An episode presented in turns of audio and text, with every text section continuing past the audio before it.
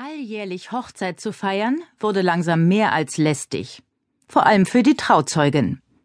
Als er sagte, er würde das nun jedes Jahr machen, dachte ich, er veräppelt uns. Eliza Havens zupfte an ihrem gelben Chiffonkleid. Ein paar Quadratmeter weniger Stoff pro Brautjungfer hätten es ruhig sein dürfen. Dieses Gebilde passte zu einer Südstaatenschönheit mit Sonnenschirmchen und weißen Haarbändern, aber nicht zu ihr, wenn sie als Trauzeuge neben ihrer besten Freundin stand. Mal wieder. Ich finde es romantisch, sagte Gwen. Und ich bescheuert. Samantha und Blake waren seit fast zwei Jahren verheiratet und hatten einen kleinen Sohn namens Eddie. Als Blake erklärt hatte, er würde sein Eheversprechen jedes Jahr am Hochzeitstag in einem anderen Bundesstaat wiederholen, war Eliza zunächst ganz gerührt gewesen doch nach einer Woche voller hektischer Vorbereitungen im schwülheißen San Antonio schwitzte sie der großen texanischen Hochzeit eher entnervt entgegen. Blakes Schwester Gwen hatte die Regie übernommen, war aber mit völlig falschen Vorstellungen aus England angereist. Cowboyhüte und Westernlook? Fehlanzeige.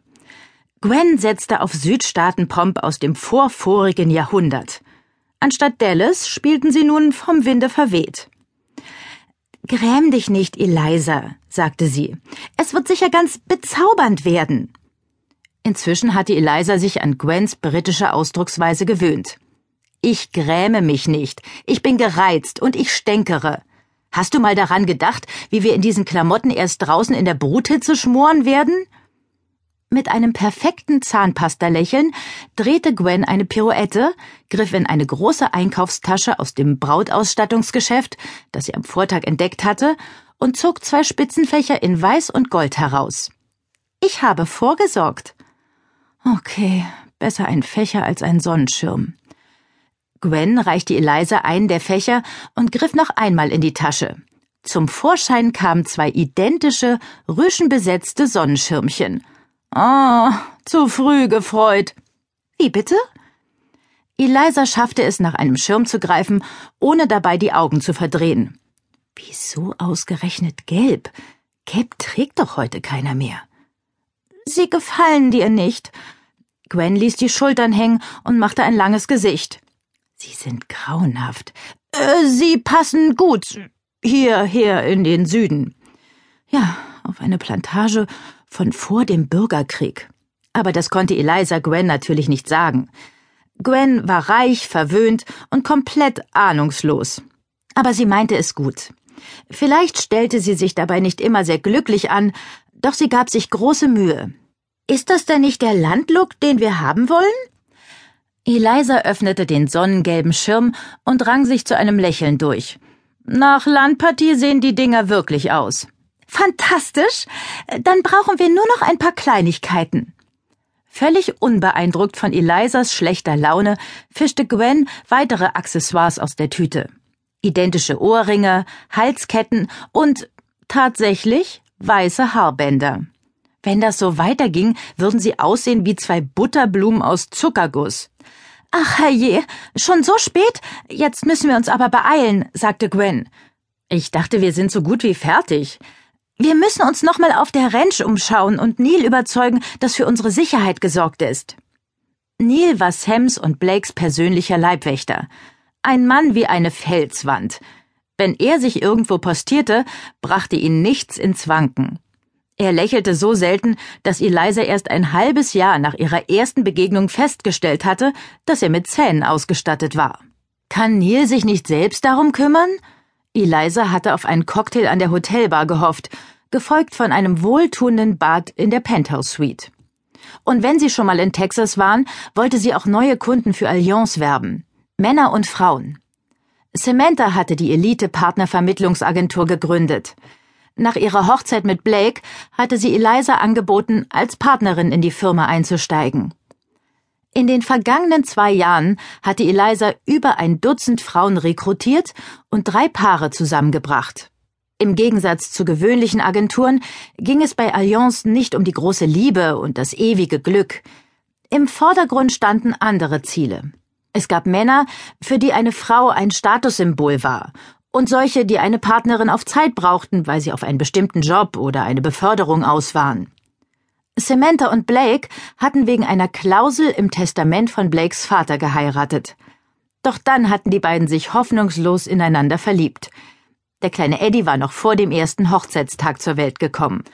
Eliza war immer auf der Suche nach neuen Kunden, und nirgends war das erfolgsversprechender als in Texas mit seinen reichen Männern und perfekt geeigneten, manchmal sogar ungebundenen Frauen aus bestem Hause. Du weißt, wie pingelig Neil sein kann. Ich muss ihn davon überzeugen, dass kein Paparazzo es durchs Tor schaffen wird. Der Cocktail rückte in unerreichbare Ferne. Eliza steckte sich mit einem Clip aus ihrer Handtasche das schulterlange Haar zusammen. Wegen der schwülheißen Luft hing es ihr schlaff um den Kopf. Vor dieser Art Hitze kapitulierte jede Frisur. Okay, dann los. Aber ich fahre. Gwen ließ sich normalerweise von einem Fahrer des Hotels chauffieren. In den Staaten setzte sie sich ungern selbst ans Steuer, weil man hier ihrer Meinung nach auf der falschen Seite fuhr. Aber Eliza wollte unabhängig sein und hatte sich ein Auto gemietet. Eine halbe Stunde später tuckerten sie in dem kompakten Mietwagen über einen texanischen Highway. Selbst die voll aufgedrehte Klimaanlage linderte die bedrückende Hitze kaum. Eliza drosch mit der Faust auf das Armaturenbrett. Ich glaube, das Gebläse funktioniert nicht. Gwen saß gelassen auf dem Beifahrersitz und fächelte sich mit ihrem Rüschenfächer Luft zu. Es ist ja nicht weit. Wir werden schon lebend dort ankommen. Sicher. Aber die Hitze zerrte an Elisas Nerven und ihr Shirt klebte an der Sitzlehne. Sie war überrascht, dass Gwen, die ja normalerweise in England lebte, die Hitze so stoisch ertrug. Mehr noch, seit sie das Hotel verlassen hatten, lächelte Gwen versonnen vor sich hin. Hm, der Sache musste sie auf den Grund gehen. Das Tor der Ranch war bewacht. Als Eliza dem Cowboy ihren Namen nannte, winkte er sie durch. Willkommen, Ladies. Mrs. Hawthorne erwartet Sie bereits, sagte er. Dabei tippte er an seinen Hut. Oh, ist der texanische Akzent nicht süß? fragte Gwen. Man gewöhnt sich daran. Ich finde ihn bezaubernd, und alle sind so höflich. Eliza steuerte die lange, von hohen Bäumen beschattete Einfahrt zu dem ausladenden Farmhaus hinunter. Und wir Amis halten jeden mit einem britischen Akzent für intelligent. Dabei sind das nur Klischees. Ein einziger Abend in einer Honky-Tonk-Bar und dir wäre klar, dass nicht alle Cowboys höflich sind. Eliza hatte das Gefühl, Gwen wie eine ältere, erfahrene Schwester ein wenig unter die Fittiche nehmen zu müssen. Ich bin nicht so naiv, wie du denkst, protestierte Gwen. Hm. Ja, klar. Wirklich. Eliza schaute in Gwens erbostes Gesicht. Mit ihrem Porzellanteint, dem perfekten Make-up und der vornehmen Ausdrucksweise wirkte sie tatsächlich wie eine ahnungslose Unschuld aus der alten Welt. Schön.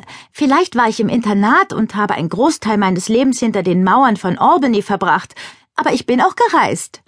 Lass mich raten, mit einem Bodyguard wie Neil als Babysitter. Hans ist kein solcher Kasten wie Neil. Eliza verdrehte die Augen. Hans? Heißt er so? Er ist aus Schweden.